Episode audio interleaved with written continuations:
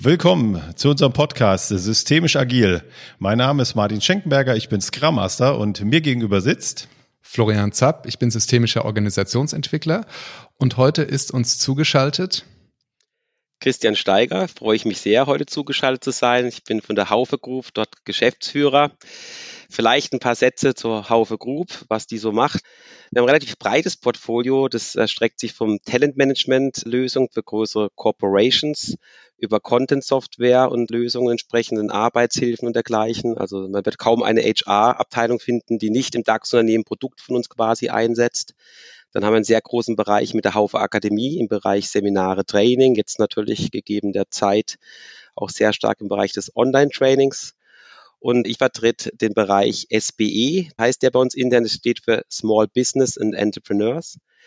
Und da machen wir digitale Lösungen im Bereich der, sagen wir mal, Unternehmenslösungen im Bereich der Finanzbuchhaltung. Vielleicht kommen wir später drauf, da geht es deutlich über die Buchhaltung hinaus sind damit auch Marktführer in, in, in Deutschland, was Kleinstunternehmen äh, angeht. Also ein Kleinstunternehmen nach der neuen EU, nennen wir es mal Norm 218, sind so 0 bis 9 Mitarbeiter und Kleinunternehmen dann so von 10 bis 49, sodass man ein bisschen Bild hat, was wir als Gruppe machen. Mhm. Genau. Und die Software, kann man ja auch noch dazu sagen, ähm, läuft komplett äh, in der Cloud. Ganz richtig, das vertrete ich auch ganz besonders stark jetzt in meiner Person, da von, von, von, von der Scratch quasi mit dabei, mit dem Produkt LexOffice, das mittlerweile auch schon ein richtig gewachsenes Suite ist, kann man sagen. Also von der Rechnungsstellung über automatisierte Buchhaltung. Ne, das ist unter dem Brand Lexware, sagen wir einfach machen und einfach machen bei Lexware heißt im Kontext LexOffice, es ist schon erledigt, weil automatisiert. Und so, so der jüngste Zusprung in dem ganzen Spiel ist das Thema Lohn. Äh, auch das wird jetzt von uns komplett online äh, gelöst, sodass mit der gleichen einfachen Subscription immer das passende Produkt wir eine Lösung bereitstellen für die kleinsten kleinen Unternehmen und denen eigentlich damit die Zeit schenken, die sie brauchen für das, was sie wirklich lieben, nämlich das, was sie machen und das alles Administrative von ihnen weghalten, um dann entsprechend ihnen die Möglichkeit zu geben, auf Basis von Zahlen eigentlich bessere Entscheidungen zu treffen. Das ist so ein bisschen dann auch das Mission-Bild. Vielleicht kommen wir später dann noch tiefer rein. Mhm. Vielleicht nochmal ganz kurz zur Haufe Lexware. Das Besondere an dem Unternehmen ist, dass es auch noch ähm, ein Familienunternehmen ist, ne? Ja, das ist auch unsere, sagen wir mal, Gesamtmission ist, äh, dass wir die äh, für die nächsten Generationen erhalten wollen. Das heißt, es soll auch ein Familienunternehmen bleiben. Das heißt auch, da gehen ja ein paar, äh, das klingt jetzt so ein bisschen banal, aber da gehen schon ein paar äh, sagen wir, Constraints mit. Zum einen heißt es, wir bedienen uns derzeit nicht am Kapitalmarkt. Das heißt am Umkehrschluss, wir sind auch, ich sage es mal ein bisschen negativer fast schon, aber meint es natürlich positiv, verdammt zu Innovation. Das heißt, wir müssen selber aus eigener Kraft Innovationen schaffen. Weil wir natürlich nicht jetzt äh, warten können, bis irgendein Startup super erfolgreich ist und dann eine Serious ABCD-Runde äh, mit äh, irgendwelchen Hunderten von Millionen uns da einkaufen, sondern wir müssen das selber schaffen und ein Sustainable Business aufbauen. Das heißt, bei uns wirklich ein Geschäft, das nachhaltig nachhaltig Umsätze und Revenue erzeugt. Also wir sind null interessiert an Exits und so machen wir auch Beteiligung. Es ist immer von der strategischen Sichtweise zu betrachten wurden da auch mal die Kannibalen von Freiburg genannt, weil man es immer versuchen, uns wieder selbst auseinanderzunehmen. Ja, das ist schon so. Und auch in dem Bereich, wo ich gerade sagte mit LexOffice, da greifen wir eigentlich die eigenen Lösungen an, die wir mit On-Premise sehr erfolgreich, damals Mitte der 90er, äh, in, in, dem, in dem ganzen Buchhaltungssegment lanciert haben und äh, ja, über 400.000 Kunden eigentlich bedienen und jetzt äh, mit der LexOffice-Lösung, die das nochmal nicht einfach das ist, was wir hatten, online macht, sondern gemäß von neuen Geschäftsmodellen sich jetzt bewegt und das Thema online und mobil und so weiter halt komplett neu denkt. Ähm, und da jetzt auch schon äh, längst die Schallmauer von 100.000 Unternehmen äh, durchbrochen haben und natürlich da ganz andere Themen jetzt auch angehen können. Mhm. Ja, super. Vielleicht äh, wollen wir auch noch erklären, äh, warum wir den Christian eingeladen haben. Florian, willst du das machen? Ja, sehr gerne. Wenn diese Folge hier erscheint, hat schon begonnen unsere Serie über Agile Leadership. Und auch da ist es uns wieder ein großes Anliegen, fundierten Hintergrund zu liefern und dann äh, Stimmen von Expertinnen und Experten aus der Praxis. Und äh, da hast du, Martin, uns äh, diesen Kontakt vermittelt wieder auch jetzt mit äh, zwei besonderen Perspektiven. Einmal natürlich äh, das Thema Agile Leadership als Experte äh, der Christian und dann aber auch noch als interner. Ähm, wir haben ja immer hier so ein äh, Berater und Beraterinnenüberhang. Das ist auch logisch, sind wir ja selber auch, aber freuen uns auch immer ganz besonders so die, die, die interne Seite abzubilden. Und das, glaube ich, können wir hervorragend. Und dann ähm, ist es, glaube ich, sogar, werden wir gleich noch erfahren, noch eine dritte Perspektive, nicht nur selber dann agil führen zu müssen, sondern dann auch noch als Geschäftsführer. Ähm, da bin ich nachher auch noch mal gespannt, ob das noch mal äh, auch noch eine zusätzliche äh, Ebene ist, wo man merkt, wenn wir agil führen, ist auch das Geschäftsführerleben ein anderes. Schauen wir mal. Christian, wenn man, wenn du an das Thema Agile Leadership denkst, was kommt denn da so hoch bei dir? Wie machst du das? Ja, erstmal denke ich dann fast so ein bisschen zurück, als so die Stunde Null war, wenn man so sagen möchte. Ne? Das war Mitte 2010. Ich kam selber aus einem Startup zurück zur Haufe-Gruppe, hatte ein Startup im Bereich Livestreaming, äh, ist jetzt heute nicht so das Thema, Video-Livestreaming damals, ähm, und hatte immer wieder Kontakte mit dem CEO und, äh, und der kam äh, in Gesprächen drauf und hat gesagt, Mensch, wir müssen irgendwie was komplett Neues starten, weil die Themen, wie wir es jetzt gerade probieren, funktioniert in den Systemen, wie wir sie haben, nicht. Die Systeme an sich sind erfolgreich, machen wunderbares Geschäft, äh, aber die neuen Themen wollen uns vielleicht noch nicht so gut gelingen. Und äh, da kann ich schon sagen, damals, vielleicht auch, weil man sich gekannt hat mit allen Vor- und Nachteilen, das liegt jetzt ja nicht an mir, um Gottes Willen, sondern einfach, weil man wusste, auf wen man sich einlasst, einlässt, hat man äh, mir schon eine Art Carte Blanche gegeben. Das heißt, zu sagen, okay, wir machen ein Experiment. Da ging es schon los. Das hat man damals vielleicht gar nicht explizit so genannt. Heute ist ja alles ein Experiment, aber äh, das äh, im Grunde genommen war es das zu sagen, wenn es so nicht passiert, dann äh, aus den internen Strukturen heraus, dann müssen wir was Neues eigentlich ausprobieren. Ähm, na, dann stand ich so da und habe überlegt, ja gut, was machst du denn jetzt erstmal? Das äh, natürlich so natürlich mit, mit aller Kraft und gedacht, ja, das geht's halt mal so ein bisschen los. Da muss man erstmal gucken, was heißt denn das überhaupt, was, was Neues bauen. Ne? Das ist, klingt ja immer so super cool und man kannte ja die ganzen Labs, Garagen und wie das alles heißt. Das wollte ich nicht, sondern äh, wir wollten schon was wirklich an den Markt bringen, fertig und nicht nur einer Art Think Tank sein und Club Mate Club, der dann äh, irgendwie Tischkicker spielt, sondern wirklich was an den Markt bringen. Und das ist der einzigste Baustein, der für uns auch Erfolg bedeutet. Ähm, und dann kam ich mit zwei Dingen in Berührung. Das eine war damals, was heute schon ein bisschen in den, ich sag's mal offen, äh, oft leider in den Bullshit-Bingo-Bereich genommen wird, ist das ganze Thema Design Thinking. Äh, da haben wir extrem gelernt, äh, vor überhaupt agil zu denken. Es geht halt wirklich, es klingt banal, ich weiß, es geht um die Bedürfnisse von Kunden. Aber wie kriegt man die denn raus? Äh, haben uns dann da eine, eine, eine eigene Strategie entwickelt, die wir bis heute betreiben. Die nennt sich Scout Proof Deliver. Und Scout, da geht es wirklich ums Lead Finding, also ganz viel sprechen mit Menschen, um rauszubekommen, was ist denn deren Bedürfnis. In dem Fall war es halt die Zielgruppe bei uns, nämlich die der SBEs, also die Small Business and Entrepreneurs. Äh, zwei Wahnsinns-Learnings waren da. Es ist ein Riesenunterschied zwischen Problem und, und Need. Also wenn man mit Leuten spricht, erzählen die am meisten, was sie gerade stört und so weiter. Äh, da kann man wenn, man, wenn man clever ist, schnell beobachten, irgendwie lösen sie es ja heute schon. Den Need muss man selber sozusagen zu Hause im Team deiner Arbeit, was heißt denn das da hinten dran? Es war eine, äh, für uns eigentlich eine, schon ja, ein großer Lernblock.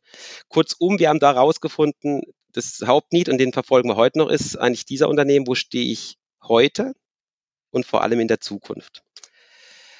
Ähm, und mit diesem Wissen ging es dann eigentlich erst in die Proof-Phase. In dieser Proof-Phase kamen dann so Themen hoch, die heute auch schon fast im, im Bullshit-Bingo-Bereich gespielt werden, ist das ganze Thema Business Model Canvas, was ja nur eine andere Form von Business Modeling ist. Und da war auch schon damals ein Learning, es wird wahrscheinlich nicht so elementar nur ums Produkt gehen, die Innovation wird viel stärker aus dem Bereich des Business Models kommen, äh, also als auf den gesamten Bausteinen.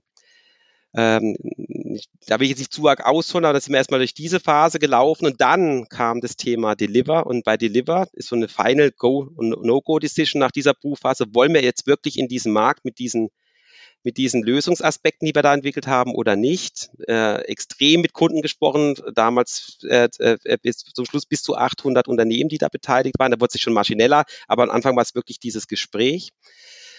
Und ich sage auch bewusst nicht Interview, vielleicht auch noch ein Aspekt, der nicht unwichtig ist. Oftmals höre ich das dann machen, werden Interviews gemacht. Das ist, das ist, äh, das ist, wir Menschen sind nicht sehr gut da drin, weil dann packen wir die anderen Menschen schon gleich in so ein Raster rein. Und Beispiel, wo man mal üben kann, ist, äh, wenn man äh, Leuten ein Bild zeigt, und stellen wir uns mal vor, wir sehen einen, einen Apfelbaum auf so einem Bild, ne, und darunter liegt ein, ein Mann und der hat die Augen zu. Und man fragt dann, was sieht man dort? Dann antworten viele einen schlafenden Mann man kann aber keinen schlafenden Mann sehen. Wenn man, wenn man zum Beispiel in der Empathy Map, da wird man genau sagen, da liegt jemand, der hat die Augen zu, aber kann nicht, der Rest ist Interpretation. Das heißt, wir Menschen interpretieren halt immer so schnell. Auch vielleicht noch am, am Rande ein sehr, sehr gutes Learning. Das ist, kann nicht jeder, man braucht auch eine Empathie, aber das ist was, man echt trainieren kann man es schon, ne, dass man da richtig gut wird zurück zur Proof-Phase, wenn die durch ist, dann geht es Deliver los. Und in, in die Deliver ging es dann natürlich, okay, wie machen wir das Ganze? Ne? Wir waren so alles schon so ein bisschen die Softwarehelden, waren damals noch gar nicht so viel, ich glaube um die vier, fünf Leute, inklusive mir. Gut, einer, das war dann auch so ein bisschen mehr, ja, offen gesprochen, Zufall gesagt, gut, äh, ich habe mich mal mit diesem Scrum da ein bisschen beschäftigt. Klassischerweise, wie es damals war, kam es eigentlich aus der Entwicklung raus. Ja, gut, dann machen wir das halt mal. Dann haben uns alle erst auch innerhalb des Teams für geisteskrank erklärt, im Sinne von, da kann doch nicht äh, jetzt plötzlich, wo, äh, man muss ja erst ein Konzept schreiben und dann, na gut, Systementwurf ist echt Theorie, das gab es auch schon damals nicht, aber auf jeden Fall muss ein Lastenheft da sein und dann wird es von der Entwicklung angeguckt und dann macht man das und so. Schön äh, ordentlich. Schön ordentlich. ordentlich von oben nach unten. Ab, absolut, genau. Da war natürlich auch, dann war das auch erstmal so, das geht nicht. Wir können nicht in, in, in, so, in so einen Sprint da mit vier Wochen, das ist, das ist einfach gar nicht denkbar. Äh, das war es Nummer eins. Nummer zwei war, dann haben wir, glaube ich, die erste, ist sozusagen Iteration gestartet und sind natürlich gleich nach der ersten, weil man weiß es ja immer besser, haben wir natürlich dran rumgepopelt und gesagt, ja, aber so ist es natürlich noch nicht richtig, wie das da gesagt ist. Das muss man natürlich anders machen, das, weil, wir, weil wir sind ja so anders. Ja, dann sind wir zusammen mal zwei, drei Sprints so gelaufen, sie gemerkt haben, nee, das ist vielleicht nicht so ganz der richtige Weg und sind dann echt tatsächlich klassisch echt, okay, jetzt, jetzt aber streng nach, nach Schulbuch was ich auch heute noch jedem empfehlen würde, der völlig neu startet. Also dann lieber, wie es Leute vorgedacht hatten, als denken, die eigene Organisation ist doch so special und muss es ganz anders machen. Das hat sich dann natürlich dann entsprechend, äh, äh haben wir es dann eben auch damit auch irgendwo professionalisiert und alle waren, hatten aber voll Bock drauf und haben halt mit dem Thema mitgelernt. Wir waren, das war auch ein Riesenvorteil, von der ist-Organisation erstmal getrennt. Wir sind wirklich auch wirklich in andere Räume rein. Wir hatten einen anderen Namen. Das war damals, äh, das kam so aus der Blue Ocean. Vielleicht kennt der eine oder andere äh, das Buch äh, aus, dieser Theorie kommend, ne, der Red Ocean, der quasi das Ist-Geschäft beschreibt, wo es um da geht es um Wettbewerb, da geht es darum, ne, der, der, ist rot, weil blutig, ne, da die ganzen Namen, Chief Officer und was weiß ich, das ist ja mal sehr militärisch, unsere Sprache bis heute in, in den ganzen Bereichen. Und es ist meistens ein Kampf im Wettbewerb, deswegen recht blutig. Und Blue Ocean sagt halt, wie kann ich dem Wettbewerb ausweichen? Das klingt jetzt nicht auch sehr blumig, weil äh, ein Wettbewerb aussehen heißt, man muss ihn kennen. Und das war ganz wichtig äh, äh, äh, für uns, die, diese, diese Haube von Blue Ocean zu haben, weil es hat den Leuten auch eine eigene Kraft und Identität gegeben. Aber ich will es nicht verhehlen, es führt auch zu Spaltung. Ne, man hat ganz schnell auch das Thema drin, das sind jetzt die Hippen, die Coolen, die irgendwie was machen und wir müssen hier dann ins Kohlekraftwerk und müssen gucken, dass, dass die Kohle da ist, weil die geben es ja aus. Das ist natürlich nicht so, es ist nicht total abhängig voneinander. Ne? Du wirst kein Blue Ocean schaffen, ohne ein Red Ocean zu haben. Oder heute sind wir mehr in diesen Horizon-Theorien, diese H1, H2, H3 oder Geoffrey Moore, der dann Zonen denkt unterwegs. Aber auch dort ist dasselbe Prinzip, man ist eigentlich abhängig voneinander. Da sind natürlich auch ein paar Learnings drin, wie man heute vielleicht das nochmal besser kommunikativ macht, dass man sich da nicht in besser, schlechter fühlt, sondern vielleicht eher sowas spricht wie die einen, die ermöglichen Zukunft aus dem Bestandsgeschäft heraus. Die anderen machen Zukunft, das wäre so in der heutigen Sprache H2 oder damals Blue Ocean. Und, ähm, und die anderen, die gestalten Zukunft, das ist vielleicht H3, also wo es eher explorativ wird. Ne? Ich habe, um da nochmal mitzukommen, eine Frage. Also ihr habt jetzt, als in diesem Moment, wo ihr dann ent euch entschieden habt, Scrum einzuführen und Blue Ocean und so, da hattet ihr noch keine Idee, was ihr für ein Produkt anbieten wollt? Nee, wir hatten, wir sind einfach gesagt, wir brauchen, wir brauchen, also wir wussten den Need, wo stehe ich okay. jetzt in der Zukunft. Wir wussten, wir werden, wir werden dafür halt Daten brauchen, kann man auch sagen, No-Brainer. Es wird sich irgendwie um den Bereich äh, Rechnungen, weil es der einfach, einfachste Entry Point ist. Das sieht man auch, das sind auch wenn die Startups unterwegs. Und wir wussten, es wird irgendwas mit Multisided sein. Und Multisided-Modelle deswegen, weil man, ne, kennt man von Google und so weiter, die bringen den Suchenden und den Werbetreibenden zusammen und wir gewusst, wir müssen irgendwie die, die härteste Linie ist dort ganz klar Steuerberater zu dem Zeitpunkt und der Mandant, das war ganz früh mit drin und Banking. Das waren diese drei Elemente. Danke für diese Frage nochmal. Das vergisst mhm. man selber in der, in der Rückschau eigentlich, was war denn das? Es, aber es war kein Produkt in dem Sinne, was da war. Es war wirklich diese, diese diese, diese Bausteine angegangen und, äh, und überlegt, wie können wir da jetzt überhaupt mal, mal weiterkommen. Also am Anfang war das Spiel auch noch Konzeptgeschichten äh, und, und berufstechnische Berufsmachbarkeiten äh, und natürlich in so Greybox-Prototypes mit, mit Kunden gesprochen, wäre das überhaupt das, wie du es dir vorstellst, Analogien gesucht, also auf deine Frage und gesagt, was sieht denn ähnlich aus? Da haben wir gesagt, na, ein E-Mail-Postfach, ne, damals Gmail, Hotmail, was es so alles gibt, ist eigentlich was, wo auch mit viel Daten und Elementen zu tun hat. Vielleicht kann man in diese Richtung denken, wie dann auch so Rechnungsgeschichten aussehen. Oder damals war Picasa noch, wer das noch kennt, heute Google Foto. Äh, ne, wie, wie tue ich denn Belege sortieren? Ne? Ein Beleg hat ja auch mehrseitig wie ein Album. Wir haben immer so Analogien gesucht, die, die die Leute schon kennen, weil wir gesagt haben, wir wollen ja nichts Neues erfinden, weil das machen die großen Jungs und so groß sind wir nicht, sondern wir müssen uns bis an den, an den adaptierten Geschichten eher annähern. Und das war so der, der Weg in der Zeit. Ah, okay. Okay. Ähm, das ist natürlich, klingt erstmal nach ganz viel Freiheit. Ähm, da kann aber auch mitschwingen äh, eine ganz große Unsicherheit. So, was machen wir denn jetzt? Was nehmen wir denn daraus? War das so? Und wie habt ihr da einen Weg durchgefunden, um jetzt so ein Produkt zu haben, wo ihr sagt, wow, das ist es? Und das äh, sehr erfolgreicher Markt ist jetzt mal. Äh, ne? Jetzt, damals war das ja nicht so genau, wie du sagst. Das ist auch das, was man oft vergisst. Die Leute, auch ich wahrscheinlich, sagen, ich brauche mal mehr Freiheit und brauche mal nicht mal das Geld. Dann könnte ich, ne, das typische Stammtischniveau. Ich, beim Bier kann ich laut quatschen und sagen, ich würde ja, wenn der Chef nicht wäre. Es ist ja, wie du richtig sagst, ist eine Monsterlast dann auch erstmal, ne? Weil du hast diese ganze Freiheit und auch ein Budget und, und alles drum und dran, aber du weißt doch gar nicht genau, wohin. Äh, das drückt schon auch, äh, weil du auch weißt, gleichzeitig hast du auch das Ding ist, ne, das muss irgendwie successful werden, das muss, muss erfolgreich werden, weil äh, da hängt schon echt was dran. Ne? Also ähm, das ist schon ein ordentlicher Druck, den, den hatten wir auch. Ich glaube, wir hatten damals ein bisschen spielerischer genommen, weil einfach so ein Enthusiasmus da war, das zu tun und vielleicht nicht in all der Bewusstsein. Das kam erst später mal nochmal stärker, als es natürlich wie so immer, das ist, ob das ein internes, in Anführungszeichen, ich mag das Wort jetzt nicht so Startup, also was Neues schaffst, oder ganz extern, du kommst dieselben Drucksituationen rein, weil es geht nicht so schnell, wie man sich das gerne äh, ausmalt oder wie das dein Business Case halt vorgesehen hat. Es ist dann am Ende des Tages schon auch ein, ein echtes Dranbleiben und zum Thema Agil, wo wir hier heute ja zusammengekommen sind, ist auch immer so ein Wort. Wenn ich nur ein Wort hätte, würde ich immer das Wort Disziplin nennen äh, zu Agil. Es, ist, es gehört ja eine ungeheure Disziplin, immer wieder in die Iteration, in konsequent kleinschneiden, das ist ja auch heute klar, heute ist das für uns ganz normal. Damals nicht, das ist genau das Thema, ich muss doch erst das Konzept machen, ich muss es doch erst zu Ende denken oder dieser Eigenanspruch von Exzellenz hört mir auch auf, wir müssen es exzellent machen. Ja, was ist denn exzellent? Ist ja nicht das, was wir uns überlegen, sondern das, was der Kunde wirklich braucht. Das ist ein Riesenunterschied. Und äh, das war natürlich damals echte, echte, echte Learnings, kann man nicht anders sagen und auch natürlich auch hier und da Rückschläge. Und ich kann einen ganz harten Rückschlag, der hat mich auch erstmal, der saß echt. Äh, wir hatten damals in der Gruppe den NPS eingeführt, den Net Promoter Score, den wir miteinander auch kennen. Also würden Sie Produkt X oder Leistung XY einem Freund weiterempfehlen auf der Skala von 0 bis 10. 0 bis 6 sind die Detraktoren, die 7, 8 die, die, Indifferenten und 9 bis 10 die Promotoren. Man könnte ihn eigentlich auch den Promotorenindex nennen, weil darum geht's. Man hat dann Promotoren, die zieht man dann, davon zieht man die Detraktoren ab und dann hat man Indexwert da ist eigentlich immer die Bewegung, wie so oft interessant, nicht der einzelne Wert. Ja, da habe ich gedacht damals, ja mein Gott, hey, wir haben mit so vielen Kunden gesprochen, ganz ehrlich, äh, da, brauch da hilft mir jetzt auch nicht weiter, weil pff, äh, ist ja am Start. Das war dann so, äh, als wir dann wirklich an, an den, den, den Markt-Entry gemacht haben, das war 2012. Ähm, und da haben wir jetzt erstmal ein NPS genommen. Da war ich eigentlich sehr entspannt, habe gedacht, da machen wir es halt, wenn wir es jetzt unbedingt brauchen, aber einen Sinn sehe ich ja eigentlich nicht drin. Ja, der war aber dann eher, eher dürftig, um es mal so zu formulieren. Und dann war es erstmal, das war eine Klatsche. Dann dachte ich, oh je, ist das ganze Konzept für den Arsch? Also ist das einfach ein Schwachsinn, das ganze Nie-Zeugs? Und da kommt schon diese großen Fragen. Äh, das war dann erstmal so ein Schockmoment, keine gute Nacht gehabt und dann am nächsten Tag halt nochmal mit allen dran, so, okay, was, was schreiben die denn?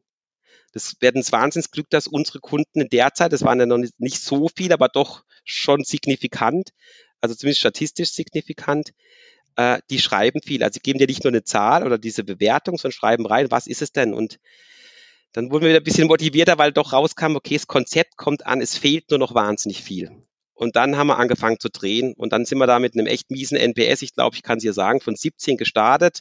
Nur mal so am Rande und heute ist Produkt eigentlich deutlich komplexer, sind weit über 50 in unserem NPS in dieser Reise. Und Äh, aber das war schon, das war ein Schlag ins Gesicht. Also nachdem man dann denkt, Mensch, agiler geht schon gar nicht mehr, Kundin Mittelpunkt, komplette Kundenzentriertheit, Dialoge, Gespräche, alles wird gecheckt und gemacht und getan.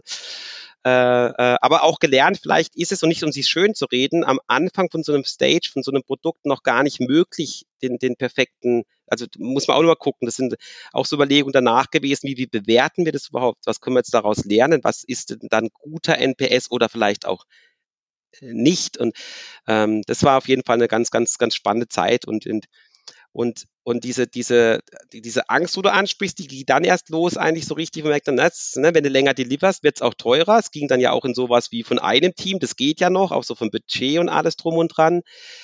Äh, aber du gehst dann durch in den Markt, also nimmst du Marketinggeld äh, in die Hand, äh, ist auch dann immer gleich eine andere Dimension. Dann sind wir ganz lang in, in, in einem, in einem mit 15 Leuten in einem Team gelaufen, muss ich heute noch schmunzeln, wo wir gemerkt haben, das quietscht und krächzt und passt überhaupt nicht. Und eigentlich das Coolste im Scrum ist ja immer so die Review, dann die Retros an Teams, zu zeigen, hey, was haben wir Geiles gerockt? Und es wurde irgendwie so ganz ödes Ding, das hat so was Reportartiges bekommen. Und das haben wir echt fast zu lange ausgehalten. Ich sagte, stopp, halt, wir müssen jetzt in den ersten Teamsplit. Heute ist es für uns sowas von Standard. Damals war das das Monster-Ding, dass wir jetzt in, in zwei Teams uns gesplittet haben, ne? Kommunikationsarbeit und so weiter und so fort. Ähm, und haben da auch ein bisschen gebraucht, da uns dann wieder zurechtzufinden. Heute nur bei der Way sind wir über 13 Teams äh, und scalen auf 130 Leute. Also, aber das, da sieht man, welche Evolutionsstufen das dann eigentlich hat. Das war echt ein Ding für uns damals. Und und da ging natürlich auch der Druck dann weiter, weil einfach die, die Zahlen nicht gleich so gekommen sind. Ne? Wir sind jetzt eher so in so was Exponentielles reingeraten, was nicht jeder Businessmensch mag. So der im, im Buzzwording ist es ja der Hockeystick. Da fühlt sich natürlich wohl, wenn es nach oben geht, aber der Weg dorthin, den hast du halt erstmal vor dir. Und dann brauchst du den Glauben, den Rückhalt da, deiner Geschäftsführung zu der Zeit, die sagt, ja, aber das ist das Richtige, was wir tun, da glauben wir dran und wir zeigen es auch, aber das war schon auch nicht immer einfach, genau diesen, diesen, diesen, ja, sich drin zu behaupten. Ich glaube, da sind dann schon Parallelen, wie wenn man sich draußen bewegt. Also wenn ich da an mein eigenes Startup zurückdenke, klar ist immer ein Unterschied, ob man intern ist, im Sinne von man doch noch so eine, so eine Mantel drumherum hat, wie komplett nach außen. Äh, aber so, so vom Gefühl hat sich das nicht, so, so wahnsinnig anders angefühlt hat sich es eigentlich nicht. Also man muss halt, ne, der Markt wird entscheiden, ob man halt gewinnt oder nicht. Mhm. Ähm, letztendlich hast du ja gesagt, die Geschäftsführung hat ihr vertraut. Also wenn wir jetzt mal so, äh, das eine ist ja agil, was wir heute betrachten, das andere Leadership. Was hat denn dir geholfen damals? Und dann im zweiten Schritt können wir noch mal gucken, wie gibst du das jetzt weiter an dein sehr großes Team jetzt mittlerweile? Du hast das quasi von der Pike auf mit aufgebaut und kennst auch die Prozesse. Aber was hat dir damals geholfen? Was dir die ja. GF damals äh, entgegengebracht hat? Also das erste waren tatsächlich diese Phasen, die ich vorher meinte, mit dem Scout-Proof Deliver. Das hat schon am Anfang geholfen, dass die, kam ja aus einer Zeit so, jetzt schnell, schnell, zeig mal das Produkt, wie weit sind wir denn? Nee, nee, wir machen jetzt gerade ein halbes Jahr, sind wir rein an diesem Scouting-Thema dran. Und das aber im Vorfeld klar zu machen. Es gibt diese Phase, die hat dessen das Budget und dann ist die abgeschlossen. Man kann natürlich auch 13 Jahre scouten. Da helfen diese Timeboxen, die wir alle kennen, gut genug aus der agilen Welt, die helfen natürlich auch dort. Äh, und das genauso war es in dieser Prüfphase, wo wir gesagt, jetzt gehen wir erstmal dran und gucken, ist das überhaupt, ja, greift das als Business? Ist es ein skalierendes Geschäftsmodell? Das ist ja das, was wir letztendlich suchen und so weiter. Und das war wieder eine Zeitepoche. Und bei den äh, Deliver-Geschichten war das der Vorteil, dass wir sagen können, wir sind im Treiber-Seat. Es kann jederzeit, können wir eingreifen, auch von der Geschäftsführung her, Dinge beschleunigen, Budget, People-Aufbau oder auch verlangsamen. Und äh, das kennen wir alle jetzt heute, das haben wir damals halt nicht so genannt. Heute würden, würden wir das jetzt nennen, wie wir das alle vom Jeff Bezos gelernt haben. Äh, das ist, es, sind, es ist keine einzige One-Door-Decision dabei. Und es gibt ja dieses Konzept dieser One- und Two-Door-Decisions und es ist ja eine Illusion. Und die großen Companies, glaube ich, tun sich deswegen schwer, weil sie diese One-Fits-All-Entscheidung suchen. Die haben wir einfach gar nicht gesucht. Wir haben uns immer wirklich auch dort bei den Zahlen iterativ angenähert. Wir haben auch gesagt, wir können nicht sagen, was im Jahr ist. Ne? Systeme wirken ja und Strukturen wirken und ich glaube fest, dass Strukturen Kultur schaffen. Und wenn ich Strukturen habe, die halt auf Jahresziele sagen, so, lieber Martin, sag mir, was im Jahr erreicht hast, dann, ich sag's mal böse, zwinge ich dich in meiner Welt zum Lügen. Weil das kannst du dort nicht.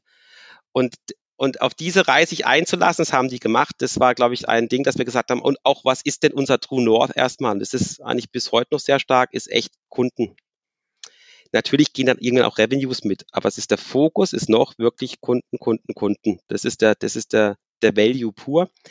Und wir konnten zwar noch auf kleiner Basis und jetzt auch nicht auf der, wo die wahrscheinlich alle immer gleich so erwartet haben, das kennt man, aber wir konnten im Trend zeigen, wir steigen. Es war halt noch nicht diese ne, Uplift total, aber dieses Steigen und immer wieder dieses das dann transparent zu machen.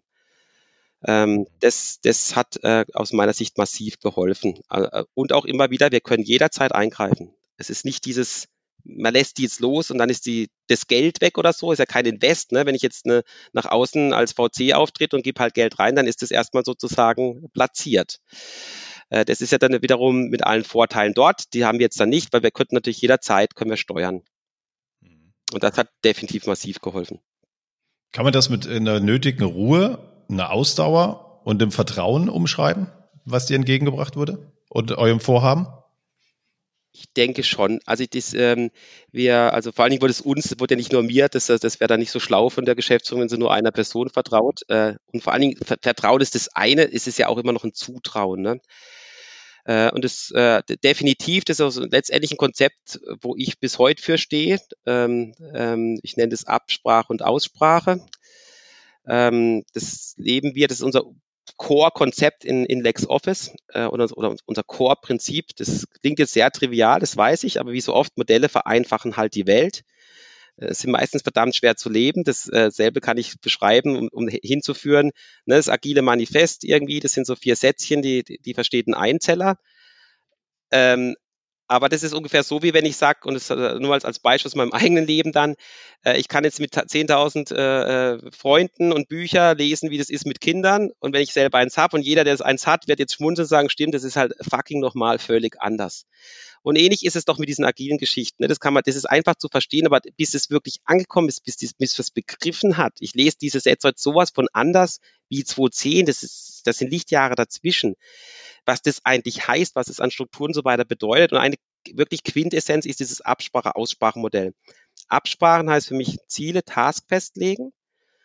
Die führen zu einer Verantwortung und diese Verantwortung führt wieder zu einer Aussprache und die Aussprache wie ein Kreislauf eben, die braucht Vertrauen. Erstmal alles No-Brainer. Äh, mach mal ein Beispiel aus der Welt, den der eine oder andere wahrscheinlich auch kennt. Das ist so das äh, Projekt Aristotele von Google. Der eine oder andere wird es kennen. Das ist von 2012. Da haben sie 180 Teams untersucht. Natürlich in der Engineering-Welt und Google, USA-Kontext muss man schon sehen. Und na gut, was macht denn da eigentlich diese, diese High-Performance-Teams aus? Äh, und das haben die so quasi wissenschaftlich auseinandergenommen. Und die kamen dann das Ergebnis, und der Begriff geistert ja auch überall herum, es ist dieses psychologische Sicherheit, Psychological Safety äh, an Nummer eins. Wenn das nicht gegeben ist, alles andere egal. Ne, in Deutsche gehen ja schnell, wir müssen erstmal die Rollen klären und was ja ganz in ist, gerade der Purpose, der Impact, Meaning, das ist echt ganz weit hinten erst. Es ist erst dieses psychologische Sicherheit, als zweites kommt Dependability, also sich aufeinander verlassen, Verlässlichkeit. Ich maps jetzt gerade mal kurz auf dieses Absprache-Aussprachmodell. Ich mache eine Absprache, da kommt diese Verlässlichkeit rein, weil ich, ich als Teammitglied nehme zum Beispiel einen Task in meinem Scrum-Setting, und jetzt verlassen sich die Leute drauf, dass ich das dann auch tue und ich nehme auch die Verantwortung dafür. Dann kommt es zu einer Aussprache, wenn man so sagen möchte. Und das in der, in das, in der Scrum-Welt, äh, das hilft das Scrum enorm, denn diese Zweiteilung, Review, das ist Ergebnisbewertung 01, vielleicht nach irgendeiner Definition of Done oder whatever. Und das andere Thema ist viel wichtiger, ist nämlich die Retrospektive wo man sehen wird, ist dieses Vertrauen da, dass Dinge angesprochen werden. Denn was Google mit psychologischer Sicherheit meint, ist ja, ich kann Fehler sagen, ohne gepunished zu werden. Das wird in der Command- Kontrollstruktur einfach nie funktionieren. Und, und da kommen wir ja alle her, das dürfen wir nie vergessen, ob das jetzt Schule oder sonst was, andere Organisationen ist. Ähm, und daran erkennt man schnell, ist die psychologische Sicherheit oder eben dieses Vertrauen da. Und im Scrum-Hülle und das ist ganz wichtig bei der Absprache, Aussprache, wie wir das leben, ist es immer in der Timebox von zwei Wochen. Und das ist fair. Ich kann von Menschen erwarten, die sich als Team gefunden haben. Ne? Wir alle kennen die Teamuhr, Forming, Norming, Storming, Performing. Das braucht es natürlich. Aber wenn man da mal so irgendwie angekommen ist, dann ist es schon fair zu sagen, ich habe mein Planning, treffe meine Absprachen, habe meine zwei Wochen, komme zu einer Aussprache, einmal Review, einmal Retro. Und du wirst sofort sehen, jeder Scrum Master dieser Erde kann sehr leicht sehen, ist es ein Team, wo alles gesagt wird oder nicht. Und da ist auch das Thema Führung für mich ganz, ganz, ganz stark. Genau dort findet es für mich so enorm statt, weil ähm, Führung ist für mich keine organisatorische Dimension, wie man es oft bespricht, in Leadership oder Führungskraft, diese ganzen und so weiter, sondern ist für mich eine persönliche Fähigkeit. Weil nur wenn alle das mitspielen, ne, eine Retro kann ich so und so spielen. Ne, das, also, keiner spricht halt den, den weißen Elefanten ein oder jeder tut so, komm, ist doch alles gut, so gerade bei uns so im Badischen, äh, nach dem Motto, die männlichen, ich sag, nenne es immer das Männliche der, der Harmonie drüber geschmissen. Äh, dann ist, wird schon alles gut. Äh, das ist natürlich genau das Gegenteil von Führung und ist genau das Gegenteil von, von, von ich sag mal, ähm, Menschlichkeit, weil wenn ich immer wieder das Männliche in der Harmonie drüber schmeißt, dann habe ich da ganz sicher kein Vertrauen, weil man traut sich ja nicht, das auszusprechen.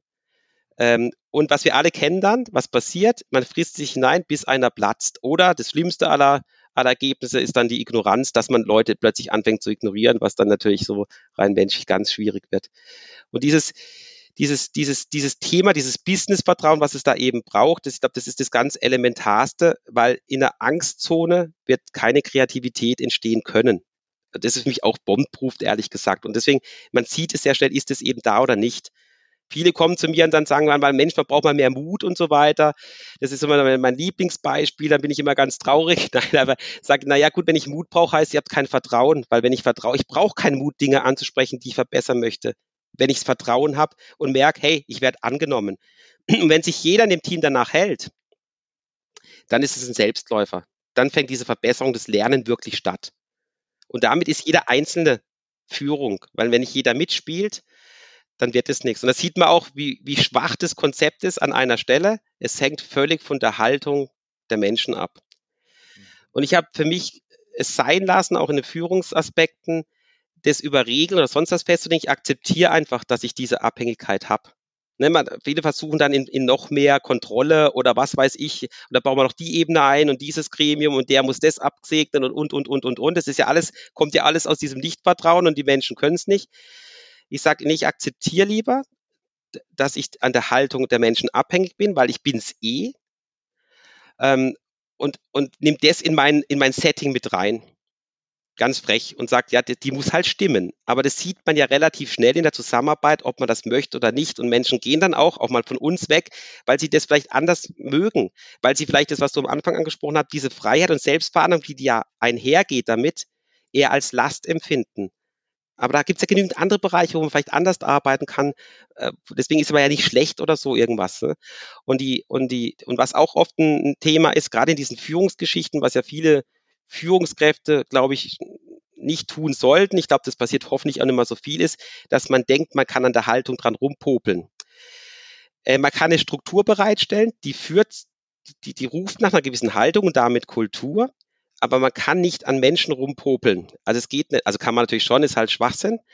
Ähm, der Mensch kann nur sich selbst ändern. Ne? Also es ist ganz wichtig in diesem Führungskontext, da ist wirklich mein Core Belief, meine Erfahrung, meine eigene auch, äh, und damit auch selbst an der Haltung arbeiten. Also ich kann an Struktur arbeiten und, aber, und über Führung habe ich natürlich dann die Möglichkeit, an die Haltung zu kommen, aber ich, die muss jemand selbst wollen. Wenn du nicht sagst, okay, ich finde es gut, dann möchte ich an mir arbeiten.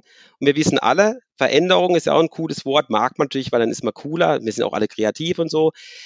Veränderung ist scheiß nochmal unglaublich anstrengend weil sie beginnt eben bei einem selber. Also die meisten, die ich kennenlerne, die Veränderung Spaß haben, sind die, die verändern, aber sich selbst nicht. Also das sind dann irgendwelche Chefs halt, die äh, Kästchen hin und her schieben und bleiben aber dort sitzen, wo sie sitzen.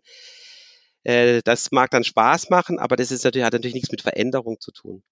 Also ein ganz, ganz wichtiger Aspekt und damit auch die Schwachstelle. Also man ist halt abhängig von der Haltung, sonst wird dieses Konzept der Ab- und Aussprache nicht funktionieren. Und das zweite große, wenn ihr das noch hören wollt, große, ja, gerne. Ist dann das, äh, ist dann, äh, das waren auch wirklich nur die zwei, die wir leben, also Absprache, Aussprache, unterstützt durch Scrum. Ich hoffe, ich konnte so einigermaßen verbal rüberbringen. Und das andere große ist das, äh, ist das PDCA und MOPO, ähm, schreckliche Akronyme. PDCA kennt der eine oder andere sicherlich, der Deming-Kreis ist auch schon ganz schön alt. Wir haben uns bewusst nicht Build, Measure, Learn, Inspect, Adapt und was es da alles gibt, äh, weil gesagt, das, das wissen wir doch alles schon so lange. Ne? Die Erkenntnisse sind ja da, dass man in Kreisläufen immer wieder arbeitet. Das ist ja überhaupt nichts Neues. Ich meine, das ist aus den 50ern der Kreis. Ne? Äh, was uns aber gefehlt hat, deswegen haben wir da leider ein bisschen eine Eigenentwicklung dann gebraucht, ist dieses MOPO. Ziemlich, äh, es ist nicht die Morgenpost, es steht für Motivation, Objective, Procedure, Outcome. Weil was wir gelernt haben, ist gerade in, in, in Teams, die heterogen sind, äh, wenn diese Motivation, so angelehnt, aber das ist eher Zufall gewesen danach, da würde ich jetzt lügen, wenn ich irgendwas ganz Schlaues herstelle, äh, wer, wer den, den Talk da von Simon, Simon Sinek kennt, ne, das Why, What, How, es steckt da so ein bisschen mit drinnen, diese Motivation, wenn die nicht gleich ist in einem Team, ne, dann wird es nichts. Dann ist auch egal, welches Ziel und welches Outcome folgt. Das heißt, es ist ganz wichtig, dass man dieselbe Motivation verfolgt. Und als Beispiel, wenn es ein, da ist jetzt einer drin, der ist vielleicht mehr von der Entwicklung, der sagt, Mensch, ich möchte, dass die, die Datenbank besser scaled. Dann ist einer von, vom Marketing drin, der sagt, es muss halt auf der Landingpage richtig schön rocken und die KWAs müssen laufen. Und der Support äh, sagt vielleicht, um Gottes Willen, was kommt da auf mich zu? Oder jeder hat so ein bisschen eine andere Geschichte am Laufen. Wenn das nicht formuliert ist und sich auf was committed ist, wie das Thema auch Verantwortung, dann wird es gar nichts. Und es klingt sehr einfach. Mal, ich kann nur empfehlen, macht's mal mit ein, zwei Leuten, reicht schon. Da wird man sehen, das ist richtig zäh, bis man sich dann, aber das ist es wert. Die Zeit investieren wir immer. Also dieses M, Motivation, dann die Ziele, was will ich erreichen? Das Procedure liegt mehr dran, auf einem High-Level zu sagen, an was muss ich denn so denken, ne? dass eben nicht jede Fachexpertise nur auf sich guckt, sondern das gesamte Set end-to-end -end betrachtet. Und die Outcomes, die korrespondieren dann immer zu diesen Objectives. Und Outcomes heißt für uns immer messbar beim Kunden. Also wir sind jetzt nicht wissenschaftlich unterwegs, aber unterscheiden wirklich zwischen Output und Outcome. Also Output ist, ja, die Datenbank ist migriert. Ein Outcome jetzt in dem banalen Kontext wäre vielleicht, das Ding ist 30 Prozent schneller, dann wäre das wirklich was, was beim Kunden ankommt. Mhm. Also da noch mal so ein bisschen praktisches Beispiel. Also wir kennen uns auch, äh, Christian, weil ich äh, auch für Haufe gearbeitet habe und da fand ich das total stark. Wir hatten auch ein Projekt gestartet, ganz neu, quasi auf der grünen Wiese. Ähm, und da kam auch vom Vorstand, Leute, ähm, reportet mir bitte keinen Output. Das, ja, das macht jedes Projekt, Ampel, Grün, Rot, was weiß ich, äh, das ist mir egal. Sagt mir, was ihr liefert. Das will ich wissen. Alles andere kriegt ihr hin. Sagt mir einfach, was geliefert wird. Und das fand ich total stark. Also es hat so dieses normale, wie ich es kannte äh, in den Unternehmen, äh, gebt mir mal ein ähm, Projektbericht äh, über den Haufen geworfen. Und da muss man sogar manchmal nachdenken. So, was haben wir denn in so einer Iteration, was haben wir denn geschafft? Und wir haben es auch wirklich gemacht. Wenn wir nichts geschafft haben, dann war es auch leer. Ja, haben wir gesagt, wir haben klar, wir haben Basis geliefert, aber Outcome für Kunden haben wir diesmal nichts. Was auch, naja, sollte man vielleicht nicht zu oft machen, äh, weil dann äh, geht es vielleicht am Bedarf vorbei. Aber ich fand das total stark, mhm. so von der Geschäftsführung zu bekommen. Und es muss auch nicht nach, eine, nach einer Iteration, also nach einem Scrum-Cycle sein. Das kann ja, wichtig ist, dass man sich als Team festgelegt hat, was weiß ich, in zwei Monaten ist das Outcome. Die Kunden geben uns in der Sternebewertung fürs neue Feature-Set, was weiß ich, 3,4 Sterne. Das müssen ja nicht mal die fünf sein, ganz wichtig. Das ist nicht mehr diese Ex, das liegt ja immer in dem Kontext, den man gerade bedient. Aber dass man das auch diese Disziplin wieder hat, in den Deming-Kreis dann zu sagen, okay, plan du, jetzt kommt das Check, habe ich ja selber festgelegt, und dann kommt ja noch ein agiler Faktor im Act was ist denn jetzt? Dann sind es von mir zwei Sterne als Beispiel jetzt nur genommen. Und man sagt, hey, gut genug. Es ist gut genug, weil wir haben ja ein Expected Outcome. Wir wissen ja gar nicht, was perfekt ist. Wir haben vom Kunden jetzt gelernt, das ist reicht. Dann hört man auf und macht was anderes wieder weiter. Oder merkt, nee, oh je, da, da sind wir eher bei deutlich, müssen wir da höher werden, eher Richtung vier. Und jetzt, jetzt kommt wieder diese harte Disziplin, neues Mopo wieder in den Kreislauf rein. Das ist schon auch natürlich ein bisschen strapazieren, kann man sagen. Ähm, aber wir haben, wie, wie, du auch sagst, und das ist, ich denke jetzt nicht Phishing vorkommen ist, es hilft total. Es ist auch ganz wichtig, das ist halt Prosa. Es ist keine, kein Slide-Deck mit Bildchen und es ist ein Riesenunterschied, um was hinschreibt. Das glaube ich, weiß jeder, weil überlegter, durchdachter und natürlich auch dokumentiert. Äh, bei Slides, wo ich noch mit Bildern arbeite, erzähle ich es einmal so, einmal so, ne? dann lass mich nicht so festlegen. Das ist, ist aber wichtig, es geht ja nicht um eine Kontrolle von ihrem Geschäftsführer oder sonst was, sondern es geht ja fürs Team, ist es ja gedacht, zu sehen, wie werde ich denn besser? Und ich meine, gerade in der agilen Welt sagt man immer so, äh, if you can measure it, don't build it und wie, was es da alles für Sprüche gibt. Es ist ja so wichtig, wenn ich nicht sagen kann, was hat sich denn was habe ich denn da erreicht in der Messbarkeit, dann kann ich ja gar nicht lernen und besser werden. Deswegen ist es auch so elementar, äh, das heißt, Mopo PDCA gehört bei uns zusammen. Also das erlebe ich dann oft, dann sagt jemand, oh, zeig das mal, das klingt ja cool mit dem Mopo. Und dann machen die plötzlich so Mopos. Ich denke, denn das ist ja nicht der Gag, der Gag ist natürlich schon noch in dem Kreislauf zu arbeiten oder halt vice versa. Ne? Also die, diese zwei Konzepte, die, die gehören wirklich eng zusammen. Ganz, ganz wichtig an der Stelle und, und, und sind schon auch manchmal zäh. Äh, Ähm, aber ich finde immer, das, das hilft. Das ist auch so, wir mussten mal, und ich sage bewusst mussten, das hat uns damals die Holding, hat gesagt, Mensch, schreibt mir mal einen, einen, äh, einen, einen fiktiven Manager-Magazin-Bericht 2025, das war 2017. Warum hat es die, hat's die Haufe Group geschafft? Also da war Kontext natürlich Lexware, LexOffice. Und äh, das war so in, in Zukunft, ich überlegt, also wirklich in dem Schreibstil und so weiter, in dem, in dem Style auch und so. Das ist so ein bisschen, das, heute würde ich sagen, wie die Pressreleases, die Amazon gern macht. Jetzt habe ich zweimal Amazon zitiert, das ist jetzt Zufall, das ist nicht, dass wir alles da machen. ähm, äh, äh, sonst wären wir auch noch erfolgreicher. Nein, Spaß. ähm, die, ähm, das ist auch sehr gut, weil wieder Prosa, man muss sich echt auseinandersetzen. Da, was war da so ein Key Learning? So Ideen neu kommen meistens schon nicht immer aus einer Gruppe heraus weil, aber, aber wenn man sich hinsetzt und mit auseinandersetzt, da kommen neue Ideen dann rein, die dann von Teams bearbeitet werden und das zu, zum Leben erweckt. Ich sage mal, Unternehmen sagen immer so Ideen, Ideen, Ideen fehlen nie. Das, das habe ich noch nie erlebt. Es fehlen die, die wirklich was auf die Straße bringen können dann, weil eine Idee ist nur ein Startpunkt. Aber damals ist zum Beispiel Idee entstanden, die, die wir heute immer noch als Vision haben, das war das Thema äh, Beziehungsmacher und Berater. Da wollen wir LexOffice hinbringen. Da steht nichts mehr von, von, von, von Buchhaltung, weil wir die ja automatisieren. Und folglich gucken wir jetzt, wie bringen wir den Menschen, also Multisided Model zusammen, nämlich den KKU, diesen kleinen zu Kleinunternehmer, mit dem Steuerberater, mit der Bank, mit Lieferant, mit seinen Mitarbeitern, denn, wenn er denn welche hat, mit Partnern, API und Co. kommt dann ins Spiel, mit seinen Lieferanten und wie sieht vielleicht auch noch sein Privatleben aus. Und wenn ich diese Daten habe, äh, und die einzelnen Beziehungen bespiele, wird es A, schwerer uns zu kopieren und B, komme ich auf diese Daten natürlich so langsam in so Beratungsgeschichten rein. Und das ist so eine, das, das treibt uns auch als Team, dort in diese Richtung weiter äh, zu gehen. Ähm, mhm. das, sind, das sind aber Dinge, die werden wir jetzt in Zukunft zeigen. Vielleicht haben wir da wieder mal einen Podcast, wo ich sagen kann, warum, warum verlieben sich alle zehn Sekunden äh, ein Kunde in LexOffice und äh, warum sind wir eigentlich der Berater geworden? Das ist dann vielleicht so ein Next Chapter. Mal gucken. Mhm. Welche Herausforderungen habt ihr denn jetzt? Du hast irgendwie gesagt, ihr seid so bei 130 Leuten angekommen. Mhm. Äh, der Dunbar ruft, ja, ab äh, 100 Menschen wird schwer, kennt man nicht mehr jeden. Ja, ja. Welche Herausforderungen siehst du für dich? Auch für dich als Geschäftsführer? ja, an der Stelle. Es ist wieder gemeinsam mit dem Team die, die, die nächste Struktur sozusagen zu schaffen. Aber es klingt jetzt, es klingt jetzt äh, äh gigantischer, als es letztendlich ist. Ähm, es ist in der Tat so, wie du sagst, die, diese Zahl 100, äh, ich glaube, egal wie die organisiert wird, die, die, die, die ist mal so. Und ich, ich nehme immer gerne das Beispiel, was ich mich früher mal gefragt habe, wenn so große Schlachten waren, ne, so Römer-Dinger, da irgendwie tausende von Menschen aufeinander draufgeschlagen. Wieso hat da nicht, sich, nicht, nicht, nicht jeder gegenseitig da äh, einfach nur umgebracht? Aber die wussten halt relativ schnell, wie viel kann sich so ein Mensch merken. Da kommen ja diese Zahlen auch her. Ne? So 120 ist eine Kohorte groß. In Militär ist immer nicht missverstehen, ist super gut zum Lernen. Die haben die größte Erfahrung, was Teams angeht, High-Performance-Teams, wie viel geht und so weiter. Kann man super gucken, kann ich nur empfehlen. Man muss ja jetzt nicht wirklich gleich in den Krieg ziehen, aber einfach in diesen Erfahrungen, die die gemacht haben. Äh, und wir laufen da auch rein, das kann ich ganz klar sagen. Wir haben auch gemerkt, oh, jetzt wird es langsam, jetzt kriegt es eine Größe, äh, wo es so nicht mehr klappt. Es gab verschiedene Sichtbarkeiten. Ein Beispiel, wir haben eine, die feiern wir sehr ab.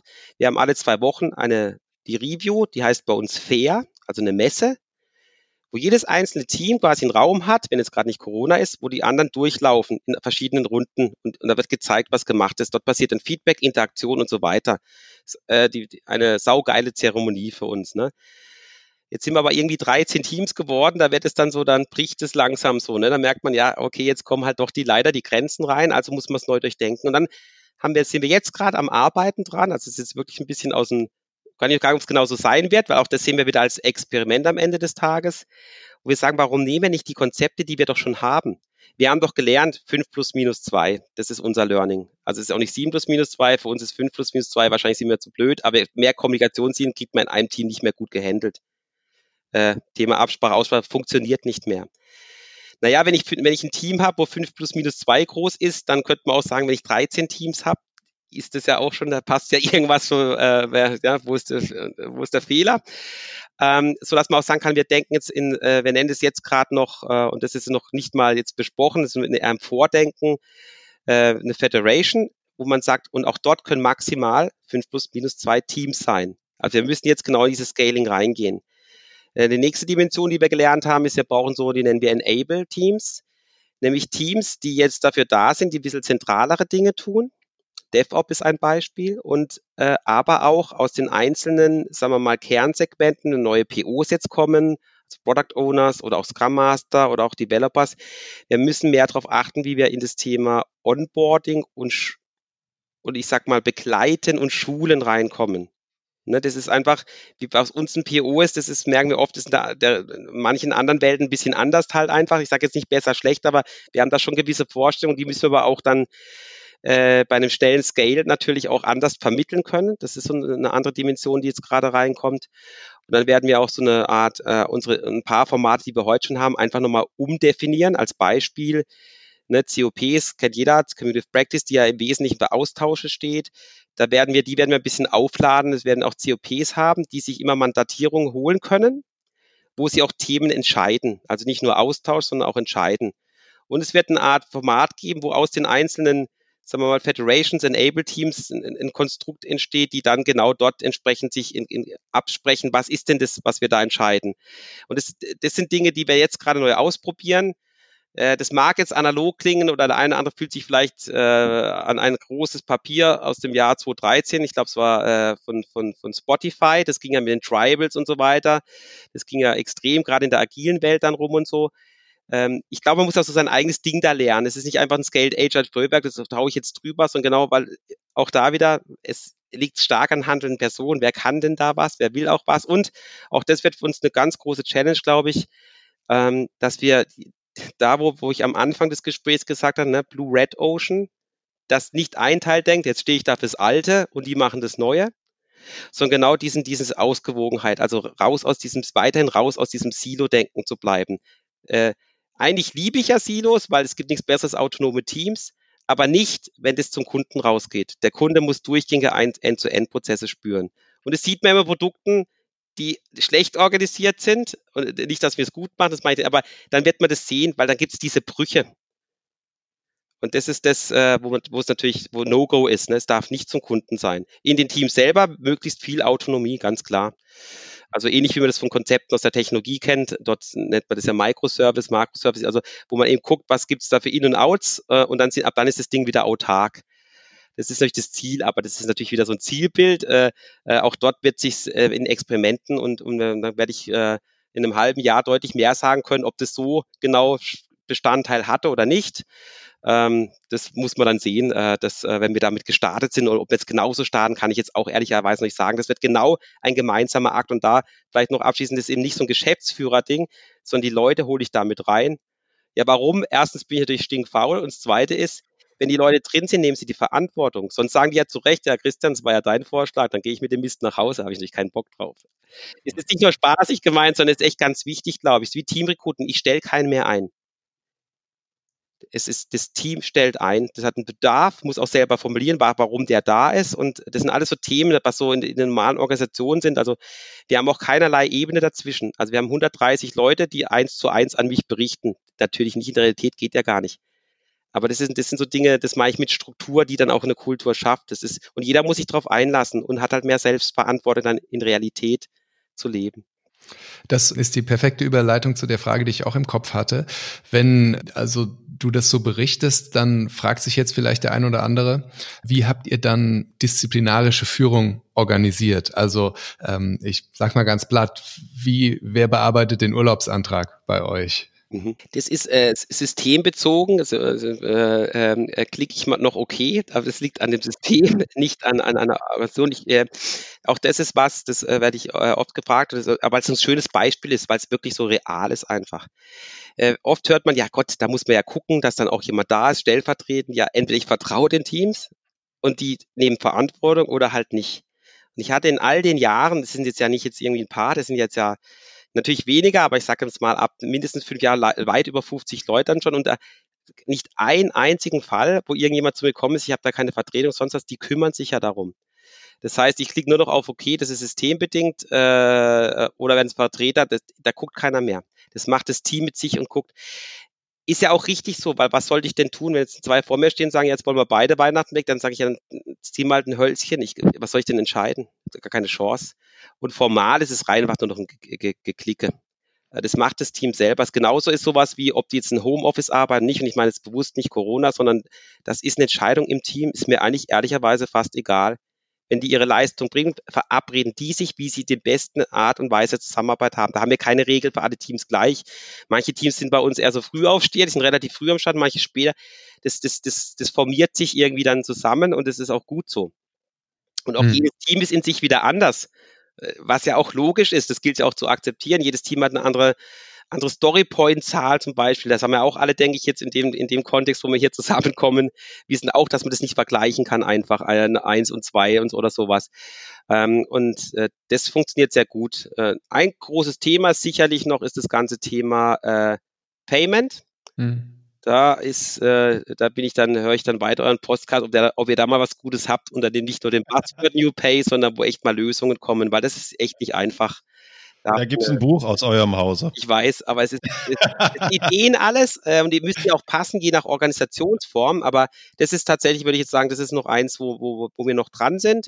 Alles andere, Urlaub, Einstellungsprozesse, ähm, Budget. Budget haben wir in Balance orientiert, äh, also diese Federations, also die, das wird abgegeben an so an, an, die entsprechenden, die sind unsere so, so Chief POs, die das Budget haben, damit sich da nicht jeder drum kümmern kann, ist aber für alle transparent. Bei uns kann jeder gucken, was gerade die Budgetsituation ist. Also das ist also nicht nur die interne Sache ist transparent, das habe ich vorhin noch vergessen, äh, auch dieses Kundenthema. Sagt, der Kunde muss transparent sein, heißt natürlich, dass immer sichtbar sein muss, was ist jetzt gerade der NPS, was kommt an Rückmeldung rein, was sind gerade die Feature-Bewertungen. Du wirst bei uns im, äh, in, in, den, in den Stockwerken, ne, die jetzt natürlich bedingt der, der entsprechenden Zeit nicht so besucht sind, viele Monitore sehen, wo, die, wo diese Dashboards durchlaufen, äh, einerseits technisch, aber auch kundenseitig, wo immer transparent ist, was Sache ist. Also die Dinge sind immer zugänglich. Wir stellen einmal im Monat, den nennen wir einen Investor Relation Report sozusagen, weil es da immer noch so sehen, weil sie sind ja investiert. Äh, auch der ist immer transparent für alle. Also gibt es keinen. Äh, und wir haben auch alle dieselben Ziele. Ganz wichtiger Punkt. Äh, ich hasse monetäre individuelle Ziele. Die haben wir in der Gruppe auch abgeschafft, finde ich super. Äh, super Sache. Ich habe dieselben wie sonst jeder auch. Also das ist, äh, kann ich nur empfehlen. Äh, können wir vielleicht eine extra Session, also aber da äh, haben wir, finde ich, einen großen Schritt als Gruppe auch gemacht. Sehr schön. Also ihr habt keine, keine individuellen Zielvereinbarungen mehr. Da weiß man ja nun auch wirklich, die tun alles Mögliche, nur nicht motivieren und zu guten Ergebnissen führen. Diese Bei den 50er Jahren weiß man das. Und noch witziger ja. ist, ich würde mal gerne, das wird, muss mir mal einer erklären, wie er monetäre individuelle Ziele umsetzt in einer agilen Organisation. Also machen, treffen die sich dann alle zwei Wochen nach der Retro und machen dann wieder die Ziele neu oder das ist äh, spannend. Hm.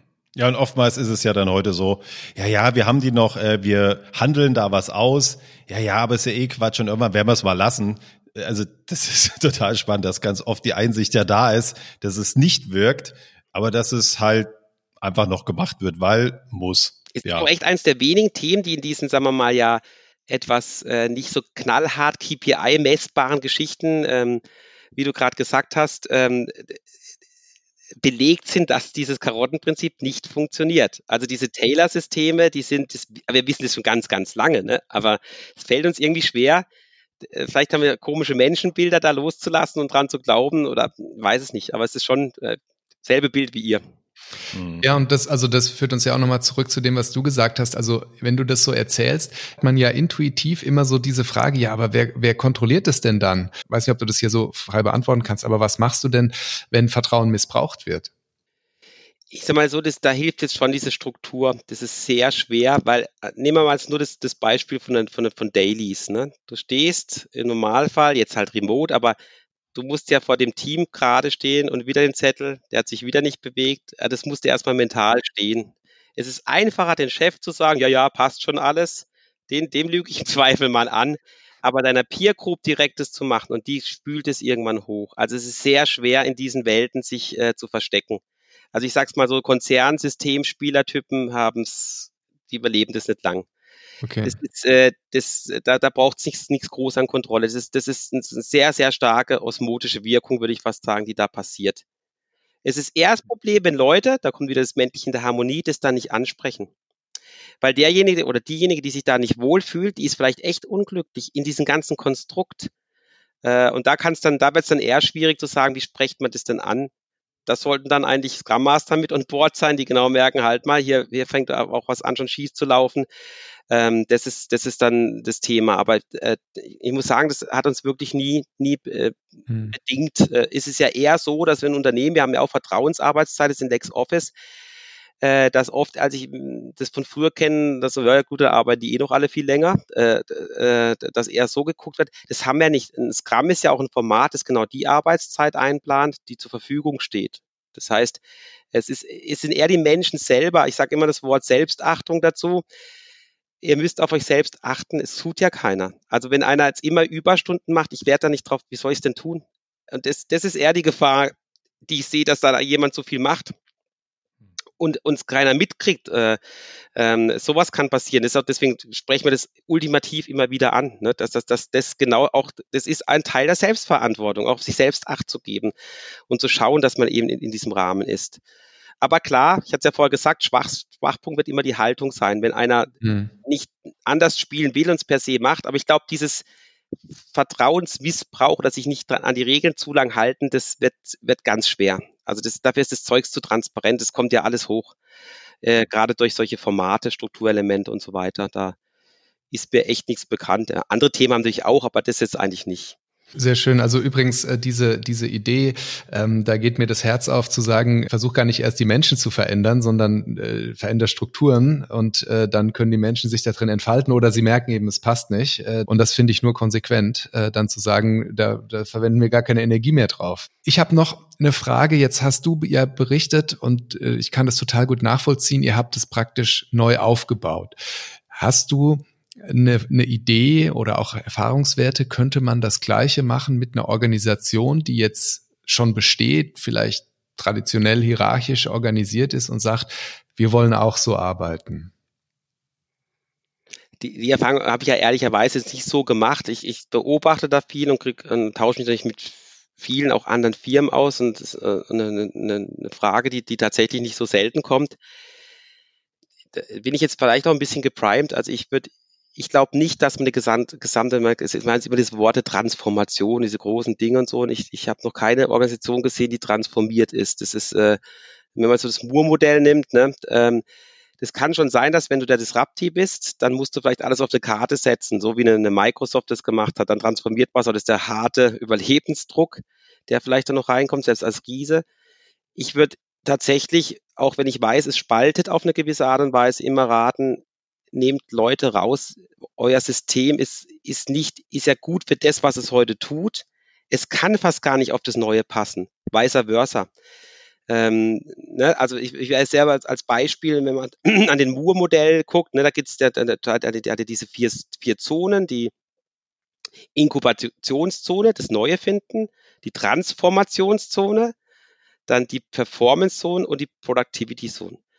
Die Productivity Zone ist so das ganze groß bei, bei größeren Unternehmen, da ist dann SAP, HR, alles das, was man braucht, um eine geile Performance Zone zu haben. Ne? Die spielen ganz, ganz eng zusammen, alias H1. Super. Wenn jetzt jemand in der, im günstigsten Fall, das ist das, was wir versuchen, ist aus der Inkubationszone durch was zu finden, was die, die nächste Transformation ist, wie jetzt ein, ein LexOffice in unserem Jargon. Ähm, wenn jetzt ein LexOffice sagen würde, ich kann mich wunderbar aus der Productivity-Zone bedienen, würde ich sagen, oh, sofort stoppen. Weil jetzt riecht alles danach, dass wir nichts Neues machen. Es ist äh, fast unmöglich, weil diese Systeme spielen sich ja immer. Ne? Das, ähm, und ich glaube, das ist äh, ja eigentlich äh, super wichtig, äh, äh, auch da zu akzeptieren. Und ich glaube nicht, dass man eben eine ganze große Organisation auf einen Schlag, ich würde da immer was rausnehmen, die vielleicht am günstigsten Fall, uns hat es damals was gebracht, ein relativ breites Mandat zu geben oder im Design Thinking Kontext, wenn wir es Design Challenge nennen, das klingt dann nochmal cooler. Ähm, und dann finden die das selber, aber die müssen es an den Start bringen. Also nicht aufhören, im jetzt haben wir super geiles Need Finding gemacht und so und Isios Lego Play gespielt und hast nicht gesehen und fertig. Nee, nee, das Ding muss dann jetzt, das ist super, eine Idee gefunden, Need gefunden, perfekt jetzt ins Business Modeling und dann ins Delivern. Und das, dann, dann spielt es ja nochmal hin und her ohne Ende. Das ist ja nicht diese Uridee, die dann, die dann einfach fulfilled wird. Ähm, aber ich würde es wahrscheinlich tatsächlich, habe ich da auch eine schlauere Antwort, das zu trennen. aber vielleicht dann gucken, wenn es dann eine, Holding CEO oder sonst was gibt, der echtes ausspielt und sagt, hey, das eine braucht das andere. Dass immer wieder klar ist, ist da gibt es keine Gewichtung. Es wird wahrscheinlich trotzdem so angenommen, aber das kann man, glaube ich, schon immer wieder, indem man auch beides gleich gleichberechtigt darstellt. Also Beispiel auf einer Weihnachtsfeier nicht nur abgeht, was das neue Coole macht, sondern hey, dieses Bestandsgeschäft ermöglicht uns überhaupt, dass wir hier in das gerade investieren können. Wahnsinnsleistung hier, tolle, es sind unterschiedlich und lasst die Leute wandern. Also, aber natürlich nicht einfach, ich will da mal hin, sondern es ist bei uns auch nicht so. Du musst bei uns durch einen harten Teamrecruiting-Prozess, der ist bestimmt viel härter als mit mir im Bewerbungsgespräch. Du musst vom Team bestehen. Und die wissen, was sie brauchen und suchen. Und das ist bei uns ein offenes Teil. Also man kann eben wechseln innerhalb dieser, dieser Zonen. Und das ist, glaube ich, auch ganz wichtig. Da liegt es an jedem selber. Also wenn dann einer kommt und sagt, ja, ich muss ja wieder in Kohlekraftwerk, kann man sagen, ganz ehrlich, wenn da drüben das Paradies ist, wieso bewirbst du da nicht dich dorthin? Die Hörerinnen und Hörer haben das jetzt nicht gesehen, aber du hast äh, gerade so mit, mit beiden Händen dargestellt, dieses sowohl als auch. Und das äh, hatte ich die ganze Zeit schon im Kopf. Ähm, äh, die äh, ein oder andere, die etwas Oldschooler, so wie ich unterwegs sind, die kennen vielleicht noch dieses Konzept der ambidextren Führung, also der beidhändigen Führung. Und das ist mir jetzt immer wieder bei deinen Schilderungen eingefallen, also zu sagen, man, man braucht im Unternehmen beides. Man braucht Optimierung im, im Bestand, mit dem Geld verdient wird. Wer aber immer nur optimiert, verliert den Anschluss. Und man braucht auf der anderen Seite sozusagen radikale Innovation, die auch mal was einreißen, hast du selber auch gesagt, sogar zerstören. Aber wer immer nur einreißt und zerstört, kommt halt nie ins Geld verdienen. Und wenn man sozusagen das lernt zu kombinieren, eben diese Beidhändigkeit, Innovation und ähm, Optimierung, dann ist man, glaube ich, äh, offensichtlich gut unterwegs, ja. Und es ist ein Kreislauf. Und ich sage es mal so, wenn LexOffice nicht irgendwann ein H1-Geschäft ist, habe ich es verkackt. Mhm. Das, ja. ist, das ja, ist ja genau. nicht schlecht. Wir suchen ja genau das neue H1 zu werden. Mhm. Ja. Und mir fällt noch was ein, lieber Florian, was du mal gesagt hast, das passt auch ganz gut auf das Bild. Äh, Zukunft braucht Herkunft. Ne? Also das ist nämlich auch gerade bei dem Beispiel finde ich das total wichtig. Wir haben den einen Bereich, der bringt das Geld und das ermöglicht uns die Zukunft. Und wenn wir alle daran mitarbeiten, ähm, gibt es auch eine Durchlässigkeit. Du kannst immer auch an der Zukunft teilhaben. Mhm. Und irgendwann wird Innovation auch zum Bestandsprodukt und dann gibt's was Neues und dann bist du dabei. Also ähm, genau diese Waage, das gefällt mir total gut als Bild. Das Zitat mache ich auch gern, Zukunft vorher. Ich, finde es sogar noch breiter. Das heißt auch, ne, oft kommt dieses Nokia-Beispiel von Gummistiefel zum Handy. Ich würde sagen, äh, bleibt mal bei eurer DNA und guckt mal, was da nicht schon Neues passiert. Weil das Zeugs wird ja, sonst gibt's ja kein Disruption-Zeugs und so weiter. Das ist ja das, was jetzt da ist, wird ja neu bespielt. Eine WhatsApp ist jetzt nicht ein Daniel Düsentrieb Innovation, äh, sondern was Bestehendes anders und clever gelöst. Ein Dropbox, wie sie alle heißen, alles, was wir da so kennen. Ne? Das ist immer, äh, ist, ist, ich glaube, es gibt, ich sag, sag mal, Innovation has no insurance, das ist wichtig, das gibt's nicht. Aber wir machen, wir zumindest jetzt bei uns, wir machen keine Invention. Nochmal ein guter Punkt mit diesen Zukunftsdingern. Oftmals kommt auch, ja, wo ist denn das, dieses, dieses weißt du, dieses Flackern Augen, boah, jetzt die, die, die bauen Beamen oder was weiß ich. Nein, das ist nicht das, was uns treibt. Also damit kann man immer das wunderbare Beispiel von MP3 nehmen, als jeder kennt. Ne? Der Karl-Heinz Brandenburg 1980 angefangen mit Team. 1988 war dieser Algorithmus entwickelt. 92 dann so im Einsatz, 95 das erste Hardware und Apple hat die Innovation gemacht. Weil die haben Business Model draus gestrickt. Die haben gesagt, okay, was braucht denn der Kunde? Der muss mal ein Album kaufen, löse ich auf, Einzelsong. Dann ist immer eine kleine Fiesheit drinnen. Das ist, äh, äh, ich nehme mal ganz kurz WOM und Co. raus. Die älteren Zuhörer werden das noch kennen, weil die gesagt haben, das kaufst du schön bei mir im Store. Also ich nehme den ganzen Handel aus dem Spiel. Und das ganze Modell als Ganzes, dieses ganze Businessmodell, das ist dann eine wirkliche, in meinem Begriff, Innovation, weil das natürlich, das wird zur Geldmaschine. Und am Ende des Tages wollen wir Geld verdienen, das muss man ganz offen sagen. Das ist ja, wir sind ja Unternehmen, wir sind ja keine, keine Forschungseinheit oder Universität oder dergleichen. Ähm, ist vielleicht auch nochmal ganz, ganz, ganz guter Aspekt in dem ganzen Spiel. Also. Mhm. Wunderbar. Ähm, ich sage an der Stelle gerne mal, meine Aufgabe als Scrum Master ist, so ein bisschen auf die Zeit zu achten auch. Wir sind echt gut unterwegs und würde mal gerne Richtung Schluss kommen. Also für mich war ganz viel drin, weil es unsere Unterschrift äh, unter dem Podcast ist, dass wir über Praxis reden und das war extrem viel Praxis, äh, gepaart mit Führung. Und das hat mir super gut gefallen. Ich habe da ganz viel mitgenommen. Vielen Dank, sag ich schon mal von meiner Seite aus. Florian, hast du noch Fragen?